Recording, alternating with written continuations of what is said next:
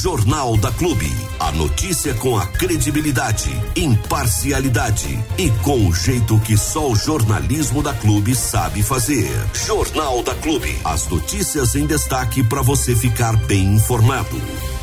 Hoje nós teremos uma ah, entrevista com o, o, vereador Pastor Ed Carlos, que daqui a pouquinho vai estar aqui com a gente. Ele que na semana passada ficou quase a semana inteira na cidade de Brasília, né? Capital federal aí, é, captando recursos, conversando aí, visitando gabinetes, enfim. Daqui a pouco ele vai estar aqui falando com a gente um pouquinho sobre o resultado dessas visitas, dessas uh, idas, né? os dias que ficou na cidade de Brasília. Também vamos detalhar aqui, daqui a pouquinho, uh, uma ocorrência no mínimo inusitada. O rapaz entrou para furtar, se assustou e chamou a polícia. Vai vendo, é cada coisa que acontece só em Bariri, hein? Tem a página lá, tem coisa que só acontece em Jaú? Não tem, né? Essa daqui é só em Bariri, essa é exclusiva nossa. Mas antes disso tudo e muito mais, nós temos aí o Hora H. Ailton Medeiros já está posicionado aqui e a gente vai acionar dentro do Jornal da Clube o momento do Hora H. Roda a vinheta aí, senhor. A opinião crítica dos fatos. No ar, Hora H, com Ailton Medeiros. Hora H, Hora H. Bom dia, Ailton. Grande, grande, grande Diego, grande Armando, Joyce, toda a audiência, o pessoal que nos acompanha, obrigado pela, pela audiência, obrigado pela companhia. Mais uma semana começando, nada da chuva, nada do granizo, nada do vendaval, ainda bem, né, que nada do vendaval, nada do granizo, mas a chuva a gente esperava sim. Em algumas localidades até teve lá uma chuvinha, né? Mas em outras nem isso. A gente fica ainda torcendo aqui para que a chuva chegue o quanto antes o ar está muito carregado, a verdade é essa. Para falar com a gente, utilize o WhatsApp exclusivo do Hora H 996961787, repetindo 996961787. Eu já vou girando aqui os principais destaques do Hora H dentro do Jornal da Clube, edição desta segundona. Semana começa com expectativa do pagamento das diferenças do piso nacional da enfermagem. Agora só depende da aprovação de projeto de lei pelas câmaras municipais para as prefeituras liberarem o dinheiro retroativo ao mês de maio. Tem gente que vai pegar uma bolada boa aí. Após carta aberta às autoridades, chovem denúncias de assédio moral e perseguição aos servidores da saúde em Jaú.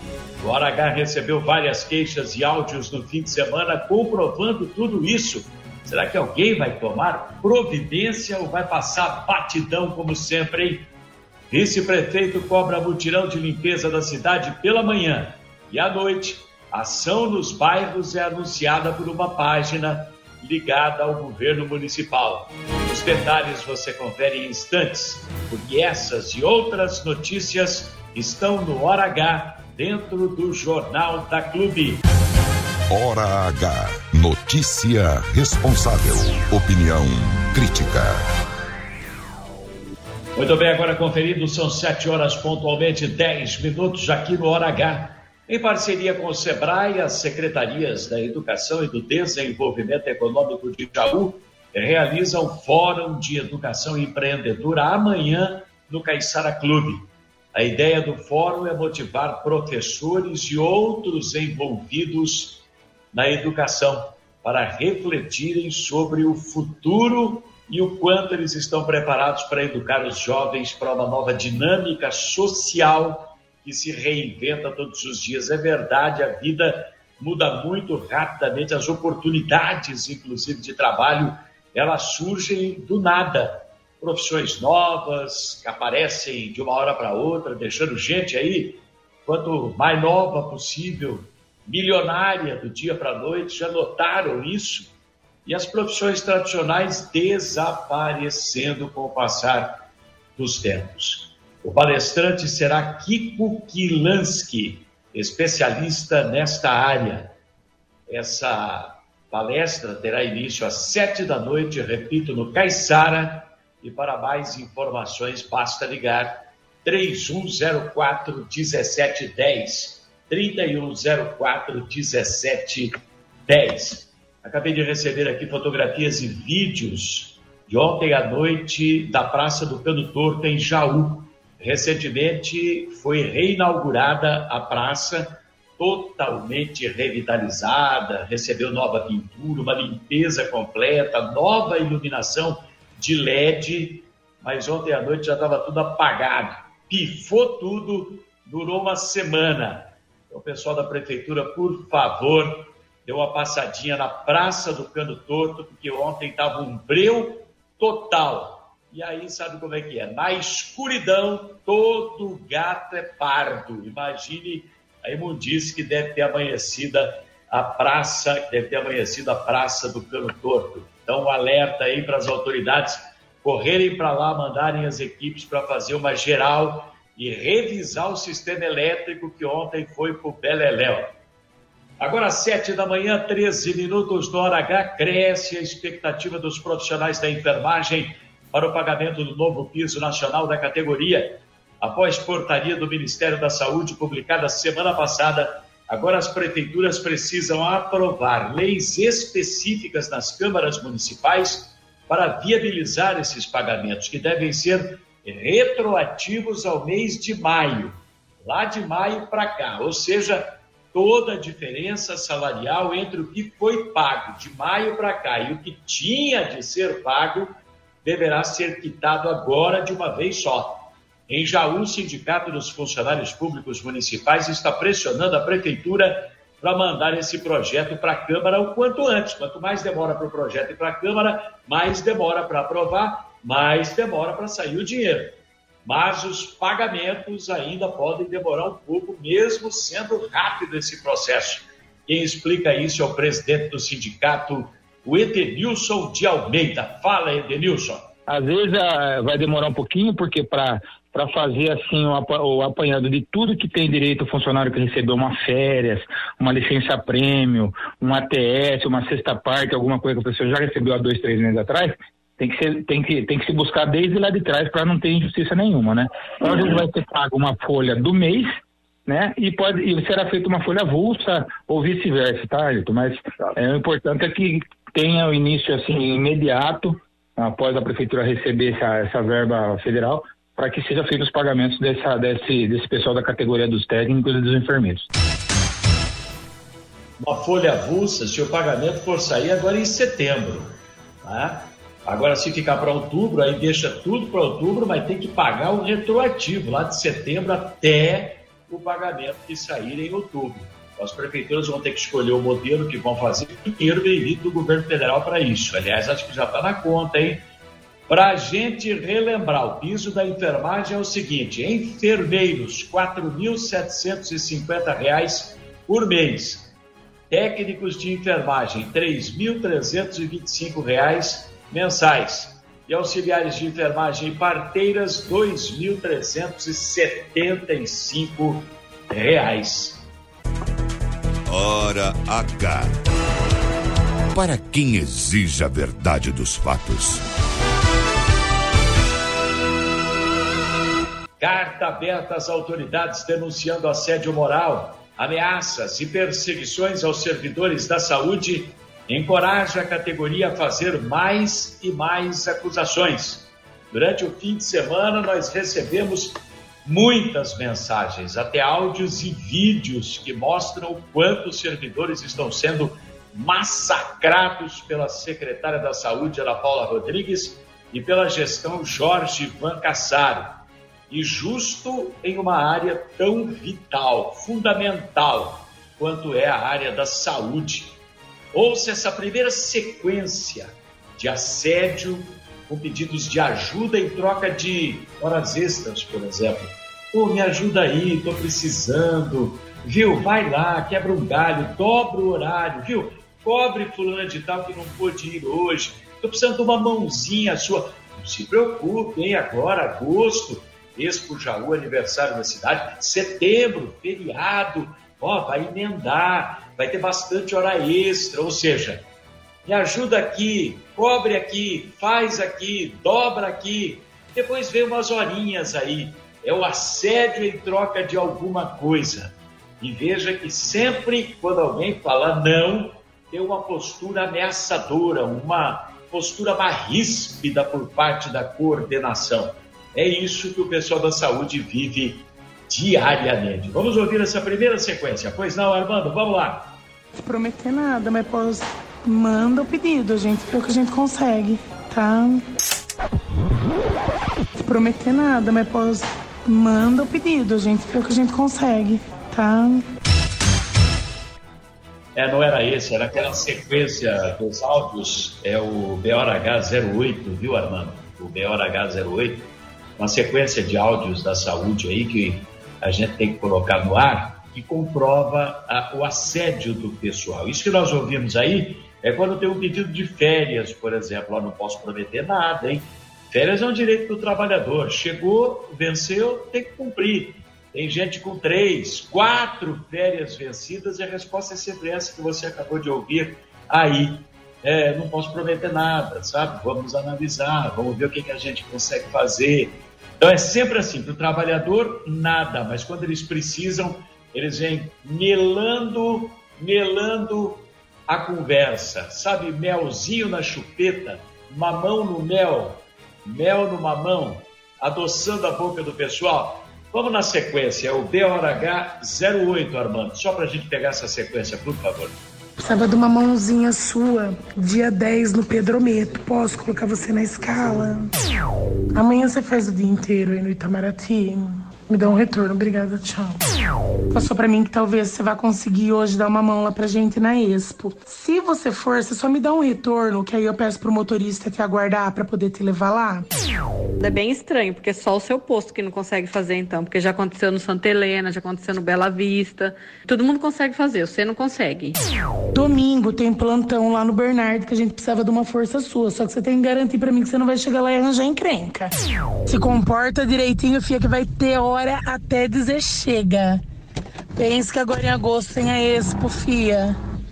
Vai ter dois feriados no mesmo no mesmo período. Tem o do começo de setembro e tem do aniversário da cidade. Então vai ter hora para fazer pra caramba, cara.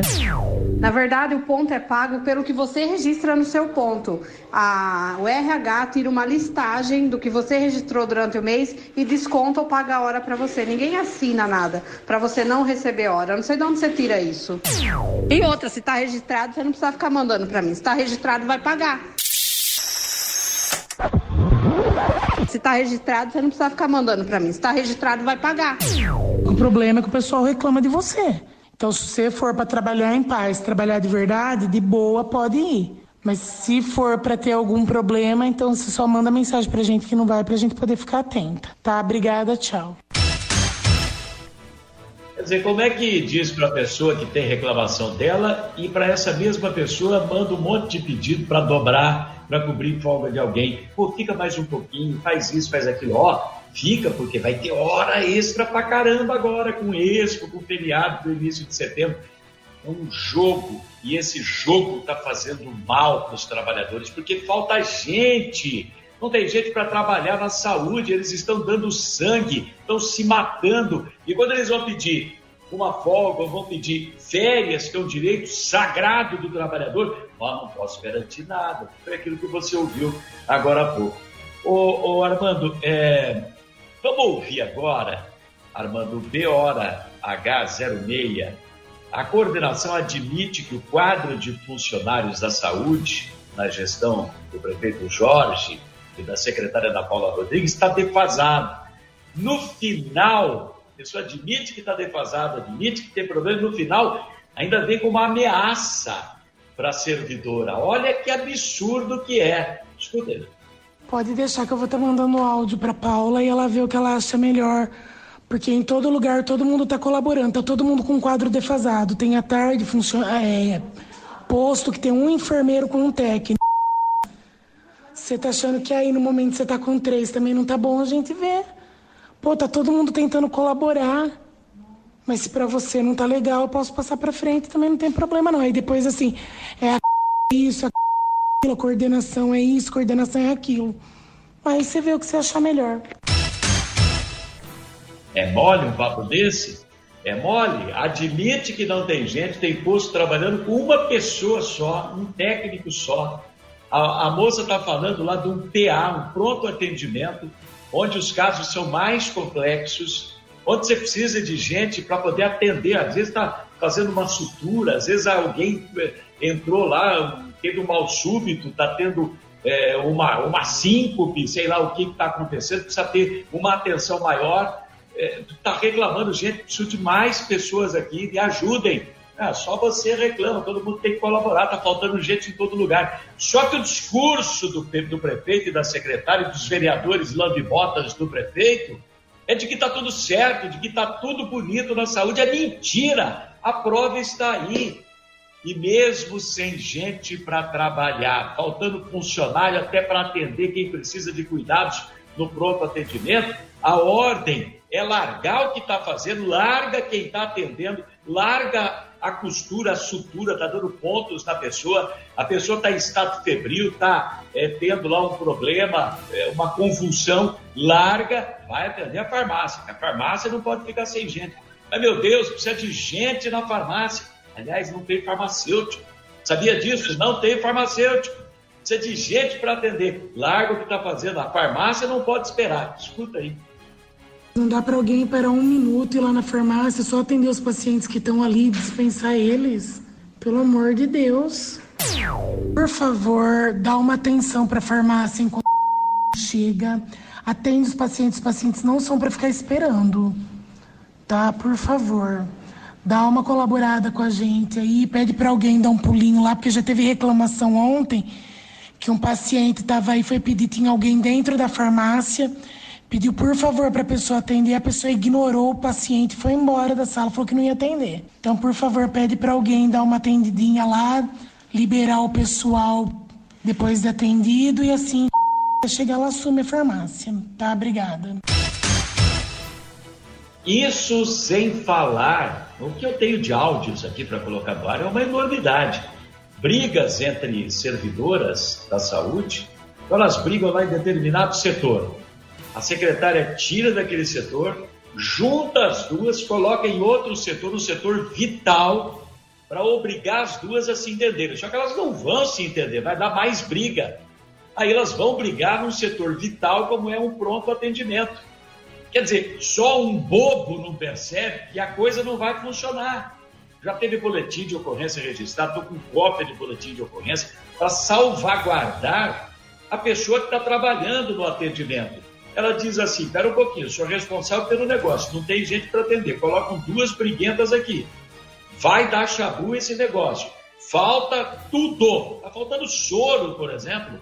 E eu vou assumir a responsabilidade, boletim de ocorrência, para me garantir. Eu já avisei todo mundo, mandei e-mail do que está acontecendo, ninguém tomou providência. Agora tem um BO. Se acontecer qualquer problema e vierem reclamar, ó, eu me resguardei, tá aqui. E aí eles brigam porque foi feito BO. É uma loucura. E vem muito mais por aí, viu, gente? Continua chegando reclamação contra a gestão da Ana Paula na saúde. Inclusive, vejam, senhores, está chegando áudio, está chegando entrevista, está chegando informação da época em que ela era secretária da saúde na cidade de Brotas. Lá foi a mesma coisa, não querem vê-la nem pintada de ouro de volta na saúde em Brotas. Aí vem para Jaú e é acolhida como se fosse a rainha da cocada preta dentro da Secretaria da Saúde, a maior interdita do mundo em saúde pública, abraçada e festejada pelo governo do prefeito Jorge. Tem hora que eu confesso, não entendo o que acontece nessa prefeitura. Que louco, né? Hora H com Ailton Medeiros. Jornalismo com credibilidade. Muito bem, agora são 7 horas e 29 minutos. Eu acabei de receber aqui a escala de serviço de ontem e de anteontem da saúde. É, olha só, ontem faltaram dois técnicos na equipe do São Judas em Jaú não tinha funcionário para repor. A equipe já é absurdamente defasada com quatro técnicos. segundo o Corém, o Conselho Regional de Enfermagem, deveriam ser sete técnicos. Está reduzida para quatro, faltaram dois. Sete técnicos e dois enfermeiros. Só que está tudo defasado e ontem faltaram dois técnicos que passaram mal. É que absurdo, meu Deus do céu. E diz que o pessoal está revoltado, viu? Ninguém mais quer ajudar.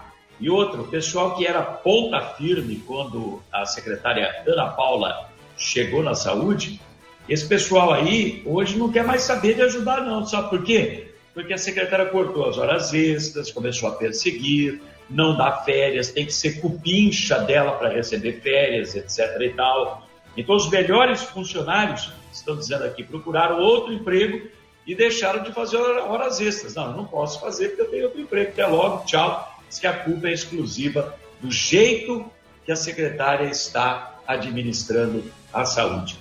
E vai continuar desse jeito? Será que ninguém vai tomar providência, meu Deus do céu? Teve uma carta aberta aí às autoridades.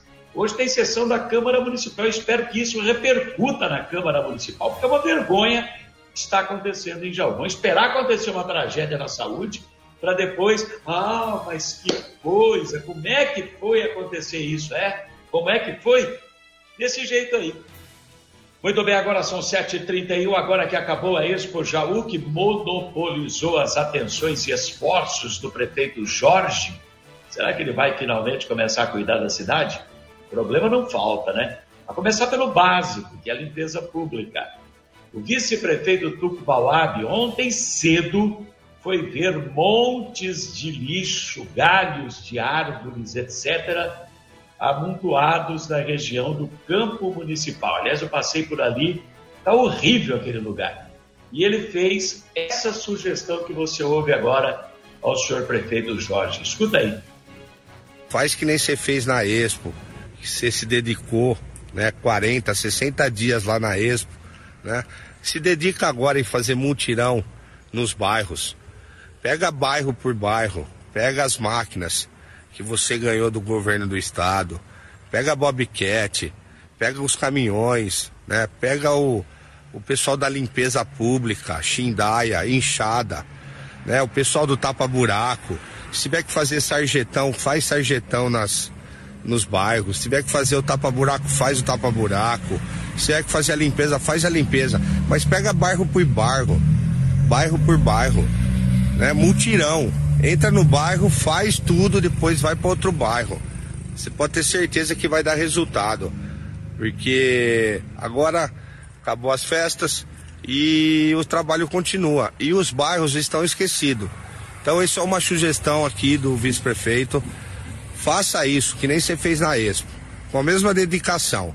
Pega o pessoal do CEPROM, do meio ambiente, mobiliza as, as secretarias, tem bastante cargo aí que pode ajudar e faz esse multirão que a população merece. Ó, o Tuco fez essa gravação, soltou esse vídeo nas redes sociais ontem cedinho, 8 horas da manhã já estava lá. Pois no início da noite teve página chapa branca, aquela ligada ao prefeito, divulgando que hoje ainda o prefeito começa o programa Cuida Jaú, para limpar todos os bairros da cidade. Claro que é o efeito rebote do que o Tuco falou, porque senão o prefeito teria divulgado, a Secretaria de Comunicação teria divulgado que teríamos um programa chamado Cuida Jaú. Ninguém falou nada. Aí ontem, na boca da noite, uma pagininha daquelas que come o puxo do prefeito, divulgando, bem-vindo aí o programa Cuida Jaú. Aí o Tuco não deixou passar, é claro. De novo você, Tuco, fala. E eu fiquei surpreendido com a notícia de uma página. Parece que hoje vai começar esse mutirão que ele vai anunciar no CEPROM logo de manhã agora. Então, se for realmente isso, a gente fica contente. Parabenizo a todos aí, que é isso que a nossa, a nossa cidade está precisando, né? De uma limpeza, é, de uma qualidade de vida é melhor. Então é isso aí. Se deu certo aí a minha sugestão, agradeço, parabenizo e vamos trabalhar, arregaçar as mangas, as mangas e trabalhar. É isso, esse, esse governo só anda na base do cutucão. Me lembra aquele brinquedo, pula pirata, né? Você colocava o piratinha lá dentro do barril e ficava espetando as espadinhas, né? Aí pegava lá no ponto X, o, o pirata pulava. É a mesma coisa esse governo. Você vai cutucando, uma hora pega no ponto X, que eu não quero nem saber onde é que é o ponto X deles, mas espeta lá e eles, opa! Aí eles começam a fazer alguma coisa. Vão lá na Praça do Cano Torto, escuridão, breu total ontem. Iluminação que vocês estão colocando aí de LED. Será que vai ser essa várzea que a gente viu no Cano Torto? Bonito na hora que faz. Três, quatro dias depois já está tudo piscando, parece luzinha de Natal, aí apaga tudo. O que está acontecendo, gente? Será que o prefeito está economizando até nisso, colocando produto de segunda linha? Ô prefeito, o povo merece coisa boa. Você está deixando as coisas boas, a iluminação bonita, que dura mais só ali no entorno da sua casa. Lá nunca piscou, nunca apagou. Faz tempo que você colocou. Agora no resto da cidade está uma várzea, hein? A gente está indo embora. Obrigado pela audiência, obrigado pela companhia. São 7 horas e 36 minutos. O Hora H fica por aqui. Na sequência, continua o Jornal da Clube com Armando Galícia, o nosso querido Diego e a Joyce. E é claro, todos vocês sintonizados acompanhando a Clube FM. Tchau, tchau. Até amanhã. Hora H com Ailton Medeiros. Jornalismo com personalidade. Ninguém é líder por acaso. Clube FM, liderança absoluta. No ar, Jornal da Clube. As notícias em destaque para você ficar bem informado. Quer começar com a assombração? Só eu tô fora, hein? Sartei uhum. de banda, como diz o outro, né? É que é? Sartei de banda. que tá na moda esse negócio aí de tá, assombração, né? Tá, não foi, não moda, foi no, no, Fantástico que passou uns domingos atrás, sei lá, um mês, dois meses atrás, o pessoal lá do Chamos, é uma página que tem. Foi, no Fantástico, no Domingo Espetacular, sei lá. Uma página que tem no YouTube, uma galera que sai aí é, em busca de, de, de espíritos e assombrações. Ah, tem também lá o Atividade Paranormal, tem o Ulisses Deadline, tem o, o KBC, Caçadores de Fantasma, tem o Mundo Sobrenatural, tem o Mundo de Bigman, tem um monte de coisa aí. O Mundo de Bigman é bom. É bom, é bom. Esse é bom. Tem um monte de página aí que explora, viu? É, hoje e com milhares e milhões de, de, de seguidores, né? explora o, o, mundo sobrenatural, né? Que vai atrás é, dos fantasminhas, do Gasparzinho e de Companhia Limitada. É claro, né, gente? É assim, é, tem gente que acredita, tem gente que não acredita, Uh, tem gente que acredita em Deus, tem gente que não acredita em Deus, tem gente que acredita no diabo, tem gente que não acredita no diabo, tem gente que acredita nos espíritos, tem gente que não acredita nos espíritos, né? A gente vive num mundo de livre-arbítrio. Você acredita no que você quer, você enxerga o que você quer, você aceita ou não aceita, né? Eu, eu sou do, do, do, do grupo de pessoas que acredita. Se eu acredito em Deus, numa espiritualidade, se eu leio a Bíblia, eu sei que existe isso, porque está na Bíblia, né? Os demônios, anjos do mal, anjos do bem, são os espíritos, está na Bíblia, isso está na Bíblia. Então eu sou da parte que acredito. Respeito, procuro não, não, não mexer e andar sempre certinho para não arder no fogo do inferno. Mas tem quem não acredite. E você, Diego Santos, o nosso novo nomeado caçador de fantasmas aqui da clube, que vai com Dona Joyce é, atrás da, da, dessas assombrações aí. Conta a história não, primeiro. Não, não, Conta a história primeiro, Diego Santos. O que, que, está assombrado em Bariri, Diego Santos? Ah, sai daí, vai, mano. Hã? Deixa eu trazer essa notícia aqui, que essa aqui eu vou falar para você. Vai, caçador. É. Nem o Padre Quevedo esperava essa. Nós tivemos uma ocorrência registrada ontem em Bariri uh, em um prédio público que chamou atenção pela situação totalmente inusitada. Eu vou contar qual foi a história e aí e aí a gente vê o que que dá Não é piada, história. é sério. Não, é sério, é sério. É. Isso aí tá registrado, tá sério.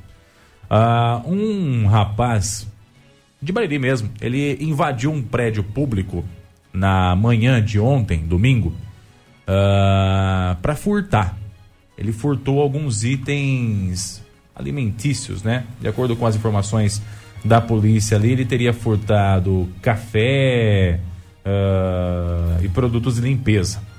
E teria vendido esses produtos para poder comprar entorpecente. Né? Isso foi hum. o que ele confessou para a polícia. Então ele entrou de manhã, pegou esses produtos aí de limpeza, café, essas coisas e deu no pé para poder comprar entorpecente. Como ele viu que estava fácil para entrar, ele voltou à noite no mesmo prédio. Voltou no mesmo prédio à noite para quê? Para levar o restante das coisas que tinha lá. Aí o objetivo dele era pegar o quê? O computador, era pegar a cota de gás, era levar outros itens mais valiosos para poder trocar por outros entorpecentes, enfim, fazer o que ele quisesse fazer lá. E ele entrou à noite novamente no mesmo prédio. Uh, e aí foi que tudo aconteceu. Ele entrou nesse prédio e de repente tocou o telefone do 190, o copom da polícia. Uma hum. pessoa acionando a polícia, hum. pedindo por socorro. Alguém viu ele entrando e ligou para a polícia? Não. Não. É, pedindo por socorro. A informação ficou meio truncada, né? Falando que que estava dentro do prédio, que precisava de ajuda da polícia, que tinha alguém é, perseguindo ele, que que estava sendo coagido pelas pessoas e não sei o quê. Hum. Essa foi a chamada que chegou na, no 190. Hum. A polícia foi até o local, né? Que fica na rua Campos Sales, Vila Santa Terezinha.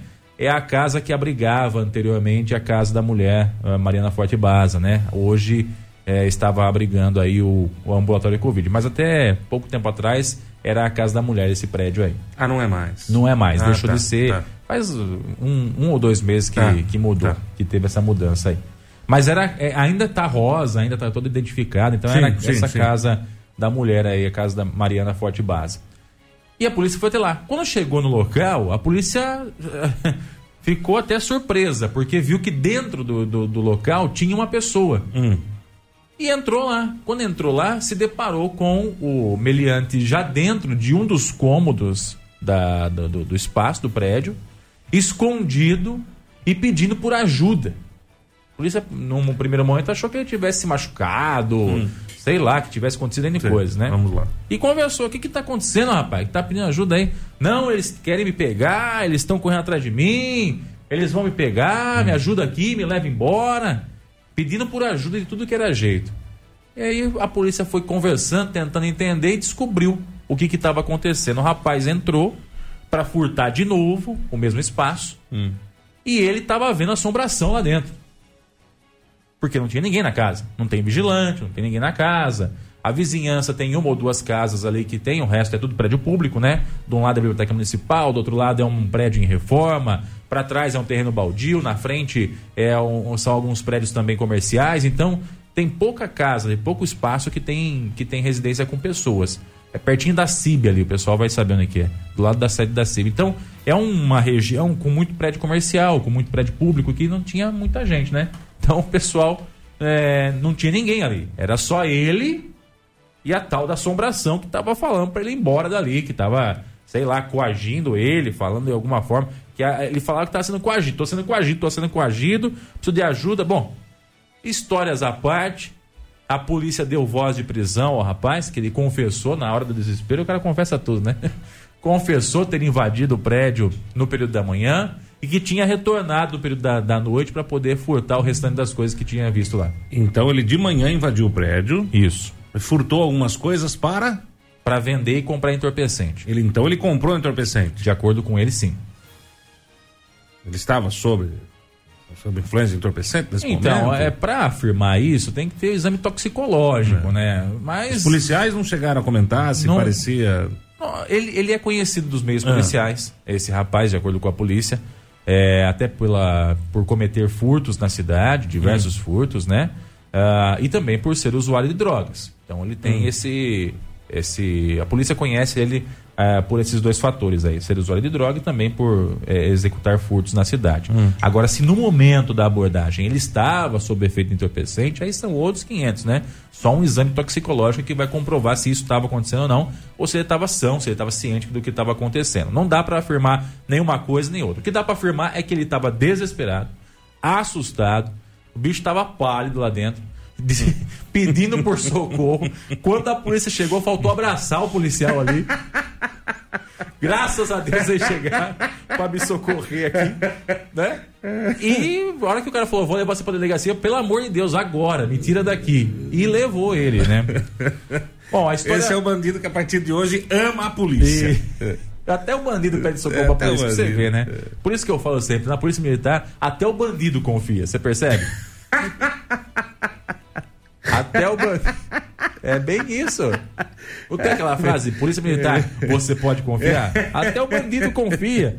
Em vez de pedir um padre, em vez de pedir um pastor, um vizinho, qualquer, é. a mãe, né? Não, vou liga pra polícia. Isso, liga.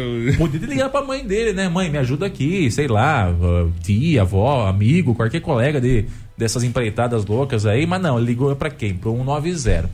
Ele ligou através do telefone fixo, inclusive, lá do, do espaço. no desespero. A hora que ele viu o telefone, falou: vai ser aqui mesmo. Deixa eu ver se tem linha, né? Ligou para um 90 dali mesmo, porque não tinha celular, né? Ele foi com o telefone fixo. Enfim, ele foi levado para Jaú, na central de polícia judiciária, com a equipe da Polícia Militar. Apresentada toda a história por lá. Hum. Uh, ele disse o que estava acontecendo, o que, que ele estava fazendo, contou hum. um pouquinho do que aconteceu ali. E ao término da ocorrência ele foi liberado porque eram produtos de baixo valor que ele tinha furtado, né? Hum.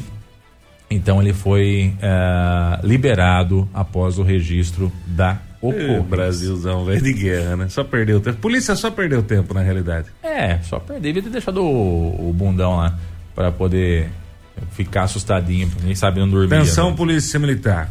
Na próxima chamada não vá. Não vá a Polícia Militar não faz serviço de caso fantasma. É. Né? Agora, é assista queria... o filme que aparece o número de telefone no filme. Eu queria. Então foi isso que aconteceu, tá? O, o cara entrou lá uma vez, viu que tava fácil, voltou à noite. E aí ele começou a ver coisa lá dentro, sei lá o que aconteceu, qual foi a conversa que ele teve ali. Ligou, achou um telefone desesperadamente, ligou pra polícia. Quando a polícia chegou, ele tava no cantinho escondido lá.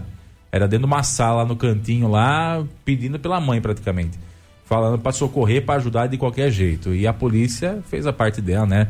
É, deteve o rapaz, não sei se acreditou ou não na história, mas deteve e levou ele para CPJ, que é onde acontece o registro desse tipo de ocorrência, né? Então foi para lá, fez a, a, a, o registro da ocorrência, o rapaz foi liberado, infelizmente, não sei se ele vai voltar para lá para pedir desculpa por assombração ou não, mas que isso aconteceu, aconteceu, tá registrado e é verdade. Eu queria aproveitar e abrir um parêntese aqui, Armando, para parabenizar a Prefeitura Municipal de Bariri. Para dar os parabéns. É. Porque...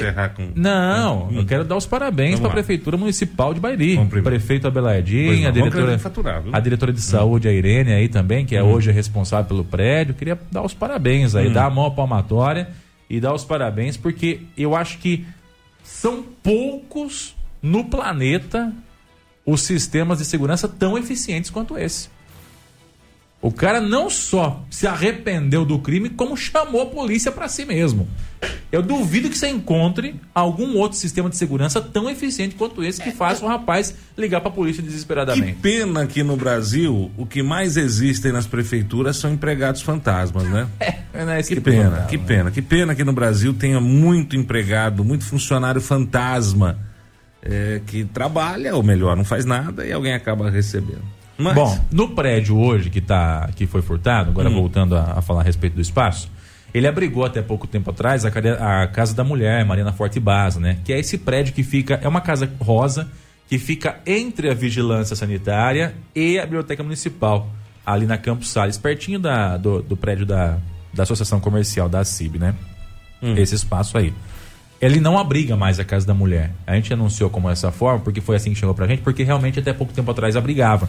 Mas eles mudaram o, o, o, espaço, né, né? O atendimento mudou de lugar recentemente. Então passou a ser atendido a Casa da Mulher aqui perto da Polícia Militar. Se fosse ali, tava mais fácil para chamar a polícia também, né? Então foi aqui para perto da Polícia Militar. Nesse espaço que foi invadido, também está desocupado agora. Ele, a semana passada foi desativado também ele estava abrigando o ambulatório de Covid e de dengue. Então não tem mais nada no espaço. É, tem alguns equipamentos que ah. ficaram para trás, mas movimentação não tem, né? Então hum. não tem mais é, funcionário que entra e sai, enfim, não tem mais aquela. Não está mais se utilizando o hum. prédio, né? Propriamente dito. Ele foi abrido excepcionalmente para esse ambulatório Covid e dengue. Foi aber, é, aberto. abrido, não? Aberto. Doeu não. um pouquinho. Não, é, é que eu estava pensando em outra coisa. Não, desculpa. sim, obrigado. Foi aberto, aberto recentemente para poder. Eu vi sua cara, falei, o que, que eu falei de errado? foi aberto. É que doeu, doeu, doeu, desculpa, doeu, doeu, é, Foi feio mesmo. É. É, foi aberto recentemente aí para atender esse ambulatório Covid e dengue. Uh, e aí, por conta da baixa procura, ele foi desativado na semana passada, inclusive. É por causa disso ou porque o local é assombrado? não sei. Eu não sei. Hã? Eu não sei. Essa é a pergunta. Ele eu foi desativado por causa da baixa procura não, ou porque o local é assombrado? Os funcionários também. ouviam barulhos, movimentações. Bom, até então não teve nenhum registro de que tinha movimentação estranha por lá. É? A única movimentação. Bom, fica quieto. É, então até hoje, até hoje não vi nenhuma movimentação estranha pelo espaço ali, não foi agitado nenhuma. Só essa daí do rapaz que já foi suficiente para ele ficar bem esperto. Muito bem, e o Gasparzinho está de volta na cidade, então não ficou preso, né? É um furto pequeno, um, um delito de, de, de, vamos dizer assim, baixa gravidade. É. Então o Gasparzinho já voltou, já está na cidade de novo, liberado para furtar. Você sempre bem informado com o Jornal da Clube. A notícia com imparcialidade que você exige. E nós vamos seguindo aqui com o Jornal da Clube nessa manhã de segundona. Agora recebendo em nossos estúdios aqui o vereador Pastor Ed Carlos, que já está posicionado aqui com a gente. Vai bater um papo comigo com a Joyce aqui. Eu começo saudando o pastor Ed Carlos. Bom dia, vereador. Prazer recebê-lo aqui em nossos estúdios. Bom dia, Diego, Joyce, ouvintes. Prazer muito grande estar aqui mais uma vez e sempre com boas notícias, que é melhor ainda, né, Diego?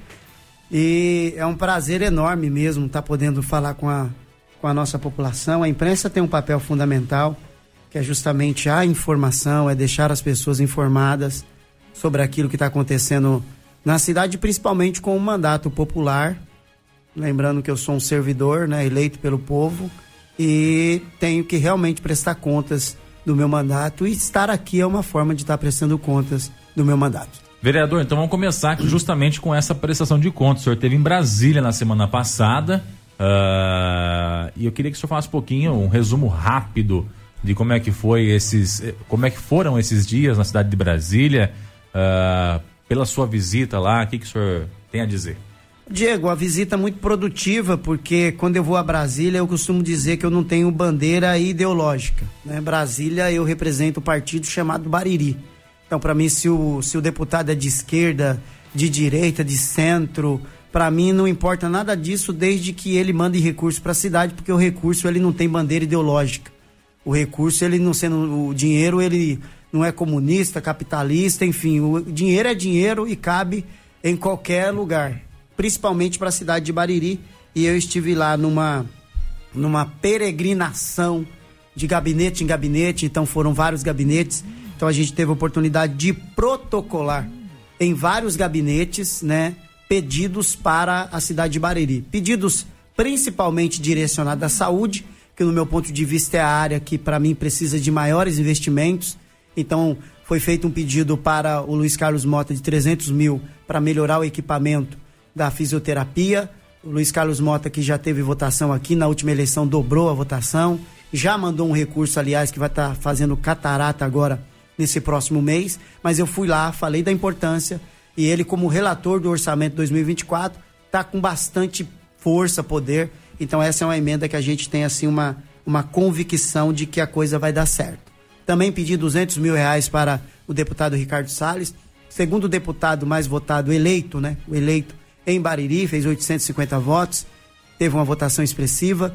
Falei para ele disso, falei para ele da importância também da saúde.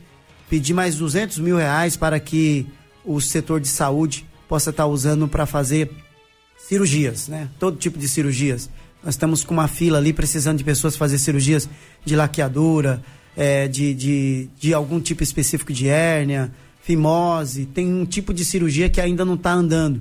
E a gente precisa fazer esse tipo de cirurgia. E a gente está ali também para.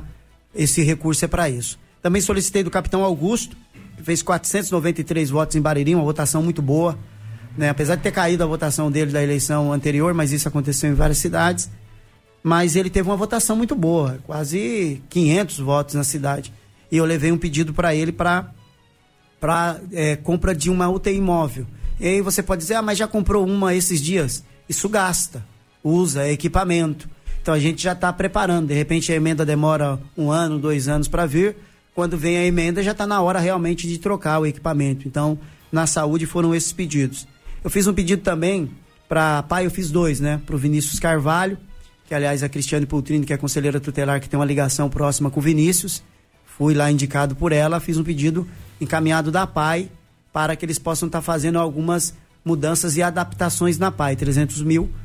E na PAI também eu fiz um pedido para o Marcos Pontes, senador nosso aqui, vizinho nosso da região, e um pedido para ele para inclusão digital. Né? A tecnologia está aí, é uma coisa assim fora de contexto nós não usarmos a tecnologia, principalmente no cuidado é, dos nossos alunos especiais. Então é um projeto que eu acredito que vai dar muito certo, que é essa questão do, do Marcos Pontes, inclusive o assessor do Marcos, primeiro eu não consegui ver o Marcos de primeiro, de imediato, mas eu o chefe de gabinete dele é o Ramon, que já era um conhecido meu, porque já era é, chefe de gabinete do Serra e do Aníbal. Então a gente já se conhecia. Tanto é que eu fiquei surpreso quando falaram: ah, o Ramon vai te receber. Aí eu entrei e falei: Ramon, mãe, passa todos os senadores aqui você permanece aqui. Então ele é um, um chefe de gabinete que já vem de longa data, há muito tempo, conhece a nossa região e fiz esse pedido. E, e a gente tem assim uma convicção que pelo menos essa questão do Marcos Pontes, do Salles, do, do, do, do, do Mota e do Bruno Ganem, que é um conhecido meu, eu acho que importante de ir a Brasília é para você ficar fazendo também laços, viu, Diego? Então, o Bruno, nós fomos eleito é, vereador em 2008, ele em Dayatuba, eu em Bariri. Nós fazíamos parte do mesmo partido, que era o PV, e nós participamos de muita reunião junto, da época que nós fazíamos a liderança da juventude no estado. Uhum. Então, ele me viu, lembrou, fazia muito tempo que a gente não se via. Falei, Bruno, ó, trouxe um pleito aí da, da causa animal, gostaria muito que você enviasse recurso para o município, também para a saúde, que aí é para a castração. Então, só a saúde aqui, eu falei para você, é mais de um milhão, direcionado para a saúde de Bariri. Levei um pedido também para o Jonas Donizete, que é para a reforma é, do museu. O museu, prédio muito antigo, é um pleito deles bastante antigo. Então, levei esse pedido para o Jonas Donizete, totalizando aí, Diego, além do, do Jefferson Campos, que é um deputado mais ligado à igreja quadrangular, então tem uma ligação aqui com o pastor Júlio, e eu fui em nome do pastor Júlio lá, levei para ele um pleito do Arrudão, na área de esporte. Então, esses nomes que eu falei para você, tudo protocolado, estão totalizando aí 2 milhões e 50 de pedidos. Se a gente receber metade disso daqui, já é um grande sucesso para nossa cidade, porque certamente muitas demandas que nós precisamos terão recursos aí para suprir, para ser atendido é importante a saída lá para poder fazer o pedido pessoalmente, é isso, vereador? O objetivo foi esse. Olha, Diego, se alguém mandar um e-mail para você, você responde o e-mail, friamente. Não te vi, não teve emoção, não teve sensibilidade, não pude contar para você da história. Uma coisa é você chegar para fazer um pedido do museu, por exemplo, e falar: olha, esse museu conhece a história do Mário Fava, o Amir Klink, e aí o Jonas Donizete conhece o Amir Klink. Ele falou: Amir Klink, meu amigo. Falei, então fala pro Amir Klink. O Amir Klink, ele disse que essa é a maior aventura terrestre. Ir à Lua, a maior aventura espacial. Ele fez a maior aventura na, de navegação. E ele, o Amir Klink, disse que essa aqui é a maior aventura terrestre. Aí ele abre o livro e vê o livro, mas aqui é o Roosevelt, é. presidente dos Estados Unidos. Quem que é o Mário Favo? Mário Favo é esse magro aqui. Nossa, que história! Legal, gostei. É a diferença de você mandar um e-mail, falar com o assessor e você olhar direto nos olhos ali do deputado e contar essa história para ele. Então isso marca. A partir de agora, quando você liga e fala, ó, lembra de Bariri do museu? Lembro sim. sim. Tanto é que a palavra dele, quando eu saí do gabinete, foi o seguinte, ó, essa é uma causa que vale a pena a gente investir. Então ali para mim já foi assim meio que um sinal amarelo. Uhum. Não ficou verde ainda, mas não é vermelho. Então faz toda a diferença, porque você vai fazendo laços, você vai construindo amizades e os recursos, Diego, eles são destinados de acordo com a vontade do parlamentar. Então, como isso depende da vontade, não é algo obrigatório, então a vontade do parlamentar ela é tocada quando você está ali pessoalmente e tem a oportunidade de sensibilizar. Então, quando eu estive com o Salles, ô, oh, tudo bem, deputado? O senhor foi o segundo deputado eleito mais votado da nossa cidade. Fizemos um trabalho, a parceria com o Ricardo Madalena. Opa, claro, lembro. Levei a foto se ele para ele não esquecer, né, onde estava nós três, eu, ele, o Ricardo Madalena, fazendo a campanha aqui. Lembra? Ah, que legal. Se não lembrou, a foto rememorou ele, né? então isso também, esse toque, essa é, é importante. É diferente. Tanto é que eu consegui recursos de sete parlamentares diferentes até aqui. Eu consegui recursos de sete parlamentares diferentes. Eu consegui recursos de gente que nunca teve voto em Bariri. Então, como que você consegue voto de alguém que nunca teve é, recurso de alguém que nunca teve voto? Eu consegui 100 mil reais da Damares, deputada Damares, inclusive tem um gerador. No, no, se você entrar ali no centro de saúde, tem um gerador à esquerda. Uhum. Aquele gerador custou 40 mil reais. Foi com a emenda da Damares e os outros 60 mil usou para compra de medicamento. Por que, que eu consegui 100 mil reais com a Damares? Porque o assessor dela, Valdizara Bunkerque, era meu amigo também do PV. Então, quando ele me viu eh, ali no, na Assembleia Legislativa, ele disse, cara, quanto tempo? Mas você não saiu da política? Não, estou eleito vereador. Que legal. Vou conseguir lá uma emenda para você em Bariri. Só pela amizade. Então, é claro que faz toda a diferença. E 100 mil reais é 100 mil reais. Sim. No, é, se uma viagem minha custa dois, três mil reais, uma emenda de 100 mil reais pagou não sei quantas viagens. Então, é fundamental o tete a tete, o estar ali presencialmente, o contar a história, o sensibilizar o deputado pela necessidade da nossa cidade. Quando eu falei para ele, ó, o senhor sabe, deputado Sales, que na nossa região nós dependemos muito do governo do estado para cirurgias eletivas e tem uma filha gigantesca. Então, se a gente recebe o recurso, nós já podemos antecipar isso e ao invés da população ficar doente, esperando a fila do Estado, do AME, do, do Hospital Estadual, a gente já consegue antecipar a cirurgia, então a gente melhora a vida dessa população. Então você conta a história, você explica para a pessoa a situação, faz toda a diferença. Então, essa ida foi fundamental, é isso? Fundamental, Diego. Você pode ter certeza que a gente assim como eu tenho feito em outras oportunidades, já tive aqui, acho que na, na, na entrevista anterior, eu estava falando dos quatro projetos que foram aprovados, que era tudo fruto de emenda, né? Numa noite só, mais de 700 mil reais em emendas de conquistas de viagens que eu fiz. Eu não tenho dúvidas que eu voltarei aqui para falar das emendas que estão chegando. Primeiro eu fui pedir, mas só que eu quero lembrar que Brasília não é, é terra de colheita em Brasília você vai para colher. Né? Os deputados vêm aqui semear. Nós vamos lá colher. Aliás, tem, só para antes de passar aqui para Joyce também, tem, tem vereador, até inclusive vereador eleito atualmente em Bariri, que fala que buscar emenda, além de não ser função do vereador, e nisso ele está certo, também não, não é uma coisa gostosa de fazer, porque você tem que ficar babando o ovo de deputado que teria, na teoria, a obrigação de destinar esse recurso. O senhor concorda com essa afirmação, Breno? Ah, a gente pode perguntar. É, a Irene falou para mim que vão ser feitas 60 cirurgias de catarata já é, nesse próximo mês, fruto de uma emenda que eu conquistei. Então a gente pode perguntar para quem vai fazer a cirurgia de catarata se foi importante a verba, se o que vai devolver a, a, a visão para ele foi importante.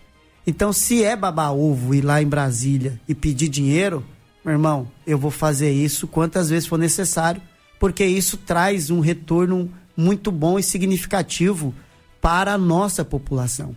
A questão é bem simples. Não era assim na lei. Isso não era uma função do vereador. Mas no Brasil, nós sofremos várias adaptações. E aí criaram-se as emendas impositivas. E a partir desse momento, se um deputado tem 16 milhões de recurso para mandar para quem ele quiser, eu preciso ir lá falar para ele que é importante ele mandar para Bariri. Ou eu posso simplesmente não ir e deixar Bariri fora do mapa. E aí talvez nós não teríamos uma UTI imóvel, talvez nós não teríamos essas pessoas fazendo essas cirurgias e tantas outras. Então, foi criado esse mecanismo da emenda impositiva e a partir desse ponto, então, mesmo não sendo a minha função, eu posso mudar a vida de uma pessoa se eu me deslocar daqui para Brasília ou para São Paulo e pedir verba. Então não é que isso não é a minha atribuição. é que isso vai fazer toda a diferença na cidade, isso vai fazer toda a diferença na vida da pessoa. E foi para isso que eu fui eleito para fazer diferença na vida das pessoas. Então, se é baba-ovo isso daí, não tem problema. Quando ele vier aqui, eu fico atrás dele, eu vou lá atrás dele, porque isso vai mudar a vida das pessoas. Eu tô lá para isso, Diego, para mudar a vida das pessoas. Então, eu gosto. Digo para você que andar cansa, mas quem anda em Bariri aqui, para lá e para cá o dia inteiro, andar em Brasília é fichinha. Então eu faço isso com muito prazer porque eu tenho convicção disso. As emendas que a gente está conseguindo tá mudando a vida das pessoas.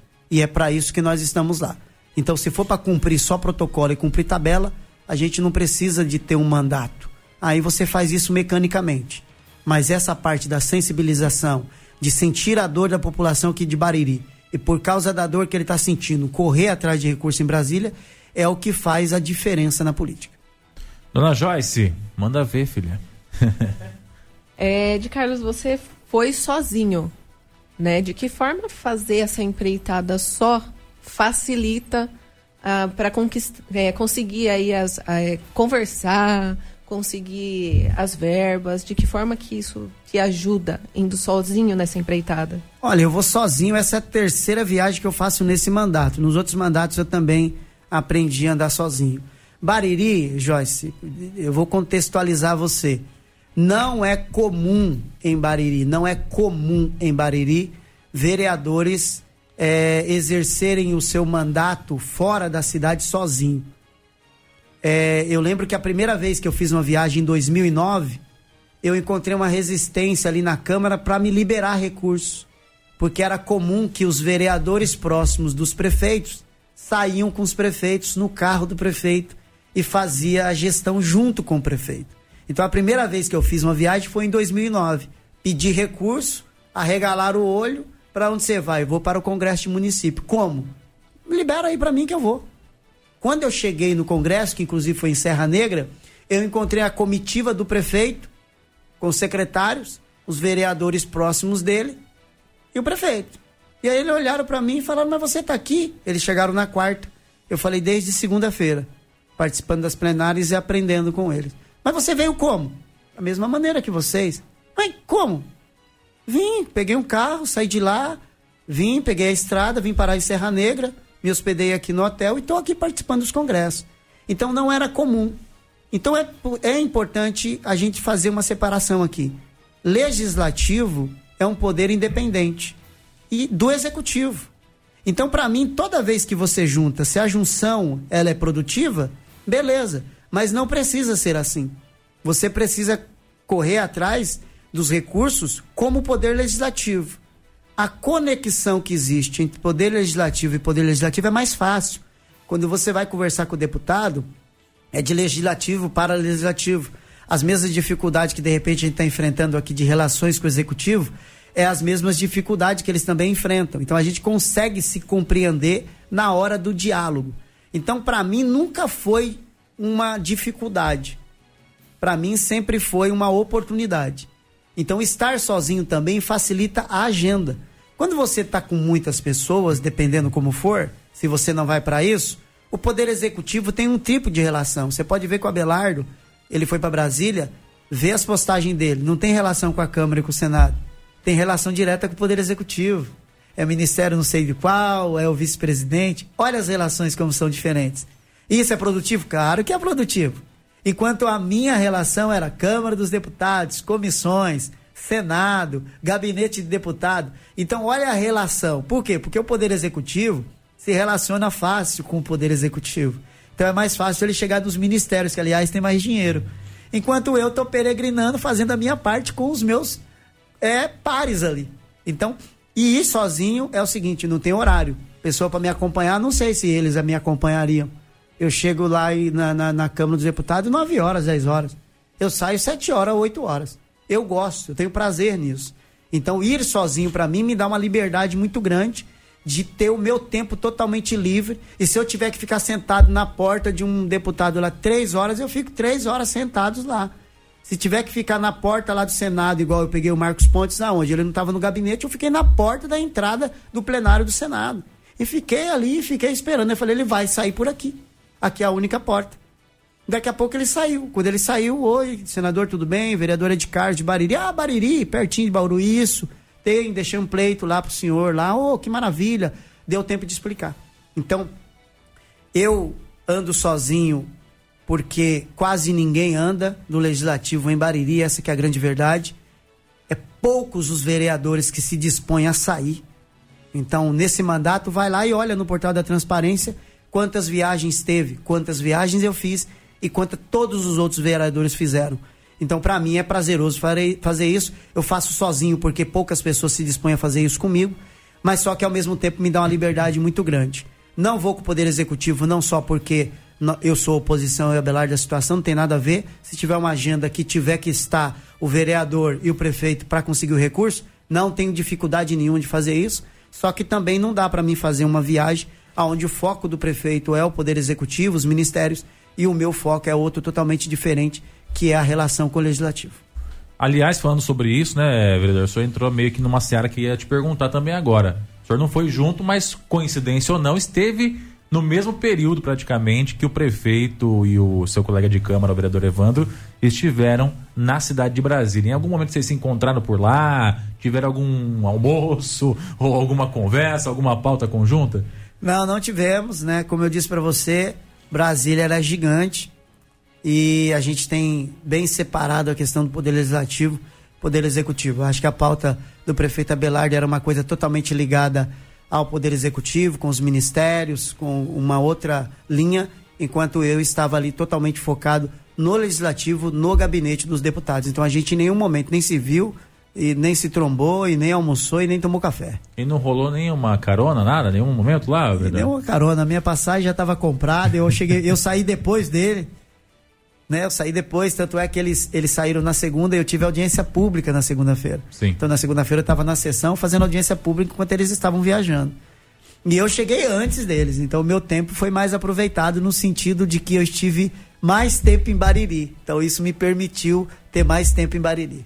Legal. Ô, vereador, queria aproveitar e avançar com os assuntos e, e, e dar uma virada na chavinha aqui. Já exploramos bem o assunto da questão da viagem a Brasília mas eu não posso deixar fugir uh, da, da vista um assunto que a gente até pretende esmiuçar um pouquinho mais essa semana aqui no Jornal da Clube, que é com relação à eleição para o Conselho Tutelar. Eu lembro que um tempo atrás o senhor entrou em contato comigo, passou uma cópia da lei, inclusive, falando sobre esse assunto. E ao, ao lançar a candidatura na semana passada, a gente notou que o que estava previsto se concretizou. A eleição para o Conselho Tutelar está hoje em Bariri totalmente prejudicada. Não pelos candidatos, não é isso, mas pela quantidade de candidatos. Só para você que está em casa poder entender essa história toda, o Conselho Tutelar hoje é composto por cinco membros eleitos. E há pelo menos cinco suplentes. Pelo menos, porque de repente o, o João precisa se afastar, vai lá o suplente dele. O Pedro precisa se afastar, ou se os cinco precisarem se afastar, tem como acionar pelo menos cinco suplentes. Então tem que ter o eleito e pelo menos o, o seu suplente, né? Cinco eleitos, cinco suplentes, são dez candidatos. Acontece que na eleição deste ano aqui de 2023 para o Conselho Tutelar, não deu esse número. Pela informação que eu recebi, tem só cinco candidatos. Ou seja, os cinco já estão eleitos. Começa por aí a conversa. E segundo, não tem nem suplente. Se algum deles tiver que tirar férias, que é algo que eles têm direito, não tem quem substitua essa pessoa. Não sei nem se é permitido esse tipo de situação, viu, vereador? Essa situação chegou neste ponto por conta de uma lei aprovada na Câmara no dia 24 de março de 2023, né? É a lei número 5214, que diz respeito às alterações, né, da política municipal dos direitos da criança e do adolescente, da outras providências, ou seja, acrescentou um artigo, ah, aliás, acrescentou um item no artigo 25 que diz que para concorrer no Conselho Tutelar tem que ter trabalhado na, tem que ter experiência comprovada na promoção, proteção ou defesa dos direitos da criança e do adolescente em entidades registradas no CMDCA. Ou seja, essa mudança aí fez toda a diferença, eliminou um monte de candidato na fase pré-eleitoral e durante a fase eleitoral, fatalmente, alguns candidatos não conseguiram chegar uh, nos finalmente e acabaram ficando fora do pleito. Queria que você falasse um pouquinho a respeito disso também, vereador. Ô, Inclusive Diego, porque o senhor foi contra essa mudança. É, eu e o nobre vereador Evandro Folieri, nós nos posicionamos contra a alteração, primeiro, estava fazendo uma alteração há uma semana do edital. Nós temos leis claras no Brasil com relação a eleições que as, as alterações precisam ser feitas pelo menos um ano antes. E aí você faz uma alteração há uma semana. Então o CMDCA errou, né? O conselho, a comissão do CMDCA que organizou a eleição errou e continua errando. É, já tem uma ação protocolada contra o município em razão disso. E eu sabia que ia dar nisso. Primeiro, é, eu citei a cidade de São Paulo. A cidade de São Paulo pede o seguinte: você tem que estar tá morando aqui, você tem que comprovar residência, você tem que ter ensino médio, antecedentes criminais e vai concorrer. Quem vai eleger o conselheiro tutelar é a população. Assim como nós temos vereadores, deputados, governadores, prefeitos e todos os tipos de pessoas ocupando o cargo, que de repente não tem a menor condição, mas é escolha do povo, assim também é o conselho tutelar, só que em Bariri não. Em Bariri eles acharam que eles devem definir o perfil dos candidatos. Mesmo que seja uma recomendação da Conanda, por que São Paulo não segue? Por que outras cidades não seguem? Não segue porque ela dificulta na hora da seleção dos candidatos. Então não é porque isso não é uma ferramenta legal, é porque isso vai dificultar. Então lá em março, no dia 24, eu me posicionei contra e eu alertei que nós teríamos problemas. Mas a lei, infelizmente, né? Porque muitas leis são aprovadas, as pessoas não estudam, não vão, não vão entender o processo, não conseguem compreender. Aliás, às vezes não tem nenhum conhecimento do funcionamento do conselho tutelar, da seleção, da dificuldade que é depois para selecionar candidatos. E aí votaram uma lei que prejudicou totalmente. Então, primeiro começou para mim já aqui. Nós tivemos na eleição anterior cerca de acho que 129 inscritos. Nessa aqui nós tivemos 17 de 129 para 17. Radical a mudança. Então, né? radicalizou, caiu totalmente. Aí você tem prova. A prova também vai selecionar. Sim. Agora, olha só: de 129 inscritos que teve na eleição anterior, só 30 e. não lembro 30 e quanto. Mas não chegou a 40 o número de pessoas que passaram na prova. Então a prova é a melhor forma de seleção. Então, qual é a forma eu tenho? Se eu não colocar essas regras, como que eu vou selecionar? A prova. Aliás, a prova foi muito dura nesse ano. Que dos 17, apenas seis conseguiram passar na prova. Então, olha, de 17 caiu para 6. De cento e quase 30, na eleição passada não teve 40. Então, a prova é o melhor método de selecionar quem tem as mínimas condições de se tornar um conselheiro tutelar. Primeiro ponto. E aí depois você tem a parte que é absurdo também do meu ponto de vista, que é a pessoa que inclusive aconteceu um caso em Bariri, eu não sei como, né? O absurdo. Nunca que uma, um teste psicológico deixou alguém inapto mas nessa daqui deixou a Cristiane Pultrini inapta.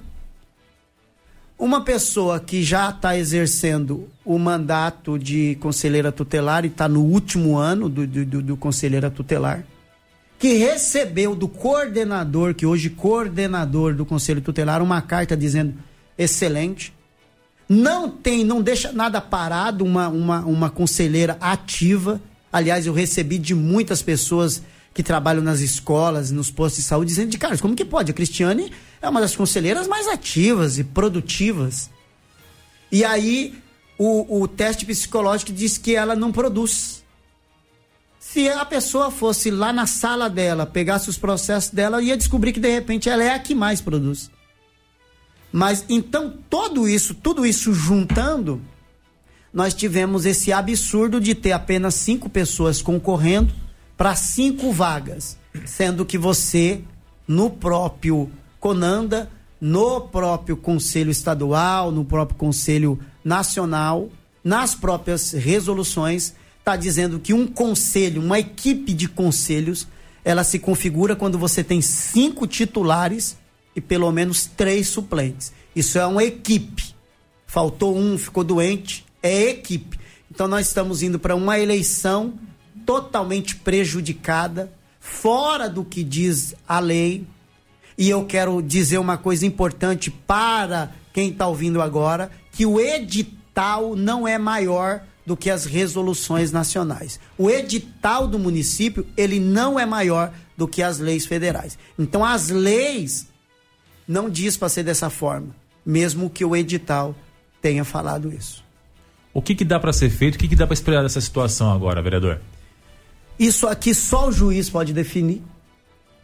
Né? Assim, o, o CMDCA, né, a comissão que organizou a eleição, não teve a capacidade de organizar isso, porque não tiveram a capacidade. Toda essa celeuma ela é provocada pelo conselho, pela comitiva aí da eleição. Toda essa celeuma foi provocada pelo CMDCA, que é o Conselho Municipal dos Direitos da Criança e do Adolescente. Quem organizou a eleição? O CMDCA. Quem convocou ou convidou a, as pessoas para vir fazer o teste? O CMDCA. Então, quem provocou a alteração, quem organizou a eleição é o CMDCA. O CMDCA, mesmo vendo tudo isso desabando, não foi capaz de tomar uma medida para impedir isso. Inclusive, foi quem divulgou muito pouco a eleição do Conselho Tutelar também. Foi isso, muito pouco divulgado. Isso. Então, o CMDCA, e eu fiz isso lá atrás. Eu procurei, Diego, o CMDCA, eu conversei com a presidente lá atrás eu fui no, no, no, setor dela e disse: Isso aqui vai dar trabalho. Eu fui pessoalmente. Porque a gente já estava vendo, pela experiência. E aí é o seguinte: então quem é o culpado disso daqui? O CMDCA, Conselho Municipal dos Direitos da Criança e do Adolescente. Provocou essa celeuma. Não foram capazes de organizar a eleição ou não deixar desabar do jeito que desabou. A única pessoa que pode corrigir isso hoje é o Ministério Público e o juiz. Aliás, tem uma ação que foi protocolada, aliás, agora, é, questionando justamente todo esse imbróglio provocado pelo CMDCA na eleição do Conselho Tutelar desse ano, em Bariri. E a gente vai aguardar e, é claro, cobrar essa, essa situação, até porque uh, depende do Conselho Tutelar o, a garantia dos direitos da criança e do adolescente pelos próximos quatro anos. Né? Essa equipe que vai ser eleita agora ela fica pelos próximos quatro anos. Então, na, na eventualidade de um deles desistir, vai ficar faltando? Ou de algum deles, de repente, é, mudar de cidade por qualquer motivo que seja, vai ficar com, com menos pessoas? É obrigatório fazer uma eleição. Então, terminando a eleição, vai ser obrigatório fazer uma eleição. Agora, fala para mim. Nós temos cinco pessoas concorrendo para ser titular. Quantas pessoas você acha que vai concorrer para ser suplente? Hum. Não vai ter um candidato para ser suplente.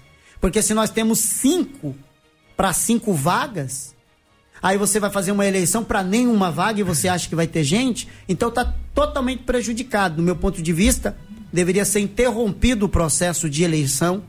Os cinco candidatos estão garantidos, porque eles fizeram todo o processo, nós não temos nada contra quem já é candidato, aliás, passaram com todos os méritos, mas eu suspenderia essa eleição, faria uma, uma reavaliação do processo que foi feito até aqui, corrigiria esses erros, e aí certamente nós teríamos mais candidatos para participar do processo ou abriria, dando novas oportunidades para novos candidatos para fazer uma eleição, tendo pelo menos, no mínimo, 10 candidatos. Bom, é, eu quero reforçar, até que disse o vereador de Carlos aqui, a questão não são as pessoas que estão candidatos hoje, não é essa a questão. A questão é o direito da criança do adolescente que pode ser prejudicado em virtude de faltar algum membro lá na frente para compor o conselho tutelar. Vereador, obrigado pela sua participação. Dona Joyce, tem mais alguma pergunta aí? Não, não, é isso. É isso, obrigado pela sua participação. E Diego, se eu quiser acrescentar alguma coisa, Uma satisfação muito grande estar aqui, muito obrigado pelo espaço e só para lembrar, né? No dia 24 de março, quando foi aprovada a lei, eu me posicionei contrário, aliás, enviei para o pessoal da imprensa também. Falei, ó, isso aqui vai dar problema. Foi anunciado, eu falei com a presidente do CMDCA, vai dar problema. Então, tudo isso já foi anunciado antes. Tudo isso está acontecendo é porque as pessoas não quiseram ouvir, não quiseram dar o braço a torcer, não fizeram meia-culpa, não corrigiram os erros. E hoje nós estamos vivendo essa situação totalmente inusitada e absurda. Nós esperamos que isso seja corrigido antes da eleição, porque senão quem vai ficar prejudicado é a criança e o adolescente. Muito obrigado, Diego. No ar, Jornal da Clube. A pessoa está perguntando sobre a limpeza da cidade. A pessoa fala assim, ó, Diego, eu fui no sábado na Praça da Matriz. Inclusive até, eh, deixa eu ver se ela vai falar sobre isso. Se a pessoa falar sobre isso, ok. Senão eu já vou falar eu. Uh, com a criançada, mas não deu para ficar. Muito sujeira. Não só de folhas e sujeira natural, mas também de urina e muitas roupas jogadas por toda a praça. Bancos fedendo a urina. Essa é a informação da pessoa. Tá feio. Tá é, inclusive na Praça da Matriz também, eu não sei por qual motivo, até vou procurar saber hoje sobre isso. Não sei se você percebeu, tem um, uma parte que está cercada com uma fita zebrada ali. Eu não sei por quê.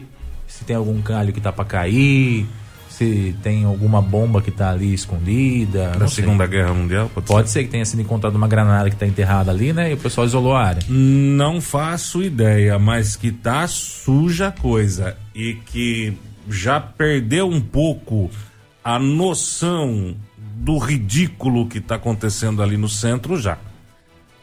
Alguma Sim. coisa tem que ser feita. Tá, mas o que a pessoa está falando aqui é com relação à sujeira da praça, né? Tem é roupas, suja... tem roupa a... espalhada, foi o que ela disse aí, que a... urina. Que a praça está bem suja. E não é, não é uma exclusividade da Praça da Matriz, inclusive, viu, uh, minha amiga? A pra... As praças, quase todas, estão nessa mesma situação. Acontece que a prefeitura de Bairi rompeu o contrato, né, suspendeu, melhor dizendo, o contrato com a Latina Ambiental depois da operação do Ministério Público aí, né, que aconteceu, todo mundo já sabe. E para que dê sequência ao serviço, é necessário que a prefeitura faça uma contratação emergencial de uma outra empresa que não a Latina para poder executar o serviço. Eu falei coincidentemente com o prefeito no sábado. Ele teve na reunião da Sagrada Família e aí eu numa hora que sobrou um tempinho ali, eu acabei abordando ele e perguntei sobre esse assunto em off ali, né? E ele disse que está tramitando já isso, mas que deve levar um tempinho porque é algo que é burocrático, de acordo com ele. O que que é esse tempinho? 30 dias pelo menos para contratação da nova empresa, porque tem que lançar edital, tem que fazer chamamento, não sei o que, enfim, tem toda a parte burocrática lá para fazer essa contratação, de acordo com ele. Eu não sei se dá para fazer isso em menos tempo ou não. O que eu sei é o que o prefeito me disse a respeito dessa situação. Ainda falei assim, prefeito, tá feia a coisa, hein? Não tem um emergencial? Vai, tem que contratar emergencial, né? É o que vai ter que ser feito é isso, a contratação emergencial. Mas ainda assim tem todo é, um trâmite burocrático para ser cumprido de Entendi. acordo com ele. Eu falei, mas nossa, não dá para enxugar esse período, esse tempo? Ele falou assim, não, é mais ou menos esse período aí. Então, é, a situação é essa. Não tem hoje uma empresa que execute a limpeza, pelo menos terceirizada, da, das praças e dos, e dos é, próprios públicos de Bariri, depois que a prefeitura suspendeu o contrato com a Latina. E nesse caso, então, vamos continuar rezando para não chover? É. Porque se chover, dois dias de chuva com esse sol que está dando é, aí. O mato vai subir bastante. Vai subir né? com é uma grandeza. O mato vai subir né? bastante. Ó, a situação hoje é essa. Então né? nós não temos nenhum tipo de limpeza acontecendo hoje na cidade. Vamos, vamos separar as coisas. Tem a empresa que faz a coleta de, de lixo domiciliar. Ah, isso é uma coisa. Isso é uma, é uma coisa, tá? Porque é tem coisa. gente que às vezes confunde as coisas. Então, lixo domiciliar, que é a empresa que faz a coleta do a lixo na porta casa, continua, continua fazendo normal. ok, isso. normalmente, tá? Do outro lado, tem a empresa que faz a limpeza de, de praça, varre praça, lava praça, corta galho, corta Rua. grama, é, carpe a beiradinha da sarjeta, roça o lago municipal, enfim, tudo isso. Essa é a empresa que não tem nenhuma empresa hoje fazendo. É a Latina que fazia. Era a Latina, né, que tinha vencido a licitação. Uh, e ela não está mais executando o serviço porque houve essa suspensão do contrato Sim. por parte da prefeitura, uma suspensão unilateral. A mesma coisa aconteceu com a cidade de Itaju, a Itaju também rompeu? Que estava com o contrato com a Latina. As duas cidades fizeram o rompimento da, do, do contrato, hum. né? Então as duas cidades estão dependendo dessa contratação emergencial para execução do serviço. E aí a, essa mesma pessoa aqui pergunta aqui, mas não tem nenhum funcionário público que possa quebrar o galho? Olha, minha amiga, eu acho que não. Especificamente para fazer isso, não, não, tem, não tem nenhum funcionário público. O que dá para fazer, de repente, quebrar um galho, de que forma? Pegar o caminhão do Saemba lá e meter uma água na praça, sim, dar uma lavadinha, sim, sim. né? Então, de repente, dá uma quebrada de galho dessa forma. Mas dizer que tem algum funcionário público concursado que possa executar É. essa função, É. infelizmente, não tem. Quebra galho não existe, viu, gente? Se o cara tá concursado pra pintura, ele é pintor, ele não vai fazer limpeza. Entendeu? Então não, aí não tem quebra galho. É, o que dá pra fazer é isso, levar o caminhão pipa lá Bater uma água. e mandar uma É. água. Só que o caminhão pipa que seria usado pra isso, que é o da jardinagem, ele tá emprestado pro bombeiro, porque o caminhão do bombeiro tá com um problema lá daquele do para-brisa que quebrou e não foi consertado ainda, né? É, tem toda uma, uma demora por conta da- dos trâmites burocráticos também. Esse para-brisa importaram? Não, na verdade eles têm que. Cotar, não, não. tem que se fazer um PA internamente, porque é o caminhão do Estado, né? Então tem que fazer todo um PA, re- responder esse PA, é, é uma. Como é que é o nome que fala? É uma. Quando faz a investigação em cima do, do ocorrido? É uma auditoria. Não é uma auditoria. É um termo lá interno lá que tem que fazer essa, essa, essa investigação para saber quem foi o culpado, para saber se o cara que causou o acidente vai pagar ou não o, o novo para-brisa. Esse para-brisa tem que ser um para-brisa original, então não dá para falar assim: ah, vai ali na loja do João, no ferro velho e compra um, um novo lá. Não dá, tem que Mas ser não dá original. pra já comprar, pôr, instalar, pôr pra funcionar e lá na frente. Foi o João que é responsável. Tá, João, então você já foi pago, tá aqui, vai ser descontado o seu salário. Não, não pode. Então tá. Então a gente fica com o caminhão parado. Então tem que aguardar. Até fa- eu Entendi. falei isso com o prefeito e ele falou: quando o pessoal falar que a gente que tem que trocar, a gente troca no dia seguinte. Não tem, não tem o que falar. Então ele está aguardando essa, essa decisão aí do, do para-brisa, né? Que é o para-brisa e mais algumas peças da frente do caminhão que acabaram danificando ali. É, e eu falei também com o Sargento Vilares sobre isso. Ele falou, cara, tem que aguardar esse trâmite. Infelizmente, não tem o que fazer para acelerar. Já está já correndo. É provável que isso seja desenrolado muito em breve, mas por enquanto a situação é essa, de aguardar. Então tá aguardando. Então, enquanto tá aguardando, não dá para nem pode usar o caminhão porque ele foi envolvido num sinistro aí, né? Ah, o caminhão que está sendo usado pelos bombeiros é um caminhão pipa da prefeitura, que é aquele branco novo, mais recente ali, que é o que tá ficando lá com os bombeiros. Tudo bem. Vambora. Você vê, meu filho? É Ah, caminhão do bombeiro que ah, quebra, ah, é não. empresa de limpeza que não vai, vai, vai limpar. Eu é- acho que o fantasma é tá aí assombração, mesmo. É assombração tá é aí assombração mesmo, não é nos prédios públicos. Ah, meu Deus do céu. tá eu achei que era um louco, sapo que estava enterrado, eu vi que era assombração. É né? assombração, não tem sapo, não tem padre, não. Quem foi Que que praga é assombração mesmo. Não, é essa praga do padre. Não diz tem, não, tem. não, não tem, não tem. Isso aí não que tem. Para, não tem, não tem. Eu acredito na assombração, não da praga do padre. Ah, eu acho que isso aí tem Não, sim. não tem. Olha que tem. Isso aí é coisa ruim, que são mais de, de, de 25 anos que Bariri passou por um mar de coisa Difícil, não, ruim. pelo amor de Deus. Prefeito ruim, administrações ruins, pavorosas, que acabaram com a cidade e trouxeram essa coisa ruim. Oh, meu Deus do céu, não tem jeito de cair uma chuva de água sargada na cidade? Pra dar uma lavada? É. Eu vou poupar comentário porque. Até porque o horário já estourou. Exato, isso, melhor ainda. Vamos embora então, vai gente. 9 e 2, a gente vai embora, mas volta amanhã a partir das 7 da manhã. Um forte abraço. Deus abençoe todos nós. Boa segunda, boa semana. Que essa semana seja abençoada. Será? E tchau. Falou, dona Joyce? Tchau, tchau. Boa semana, todo mundo. Ó, pra finalizar com coisa boa, Diga. alguns ou muitos, vários ouvintes fizeram algumas sugestões com relação à programação da Clube FM. E como nós sempre dizemos aqui, pregamos aqui, que a programação é feita para o ouvinte, não para a gente, né? O ouvinte que escolhe a, a, a maneira que a programação da Clube vai se moldando, nós devemos ter algumas mudanças muito em breve na programação da Clube FM, tá? E eu tenho certeza que você vai gostar. Mas aguenta aí, tá tudo sendo desenhado, rascunhado, está se ouvindo a opinião de vocês, dos ouvintes da Clube, não só de Bariri, como de toda a região. Saúde. Agora saiu. Caramba. Mas não só de Bariri, como de toda a região, porque a clube é regional, são mais de 28 cidades, e é em cima de todas essas eh, opiniões, comentários e sugestões que nós vamos moldando a programação da Clube FM para que ela esteja cada vez mais de acordo com o seu gosto, mais perto de você, mais sendo a sua companheira todos os dias. Beleza? Agora vamos. Ei, vamos tirar o Armando do jornal. Não tem como me aposentar, não. Tá na hora já, hein? Pode ir. Tchau. Tchau. Você ouviu no 100,7 Jornal da Clube. Fique bem informado também nas nossas redes sociais. Jornal da Clube. Não tem igual.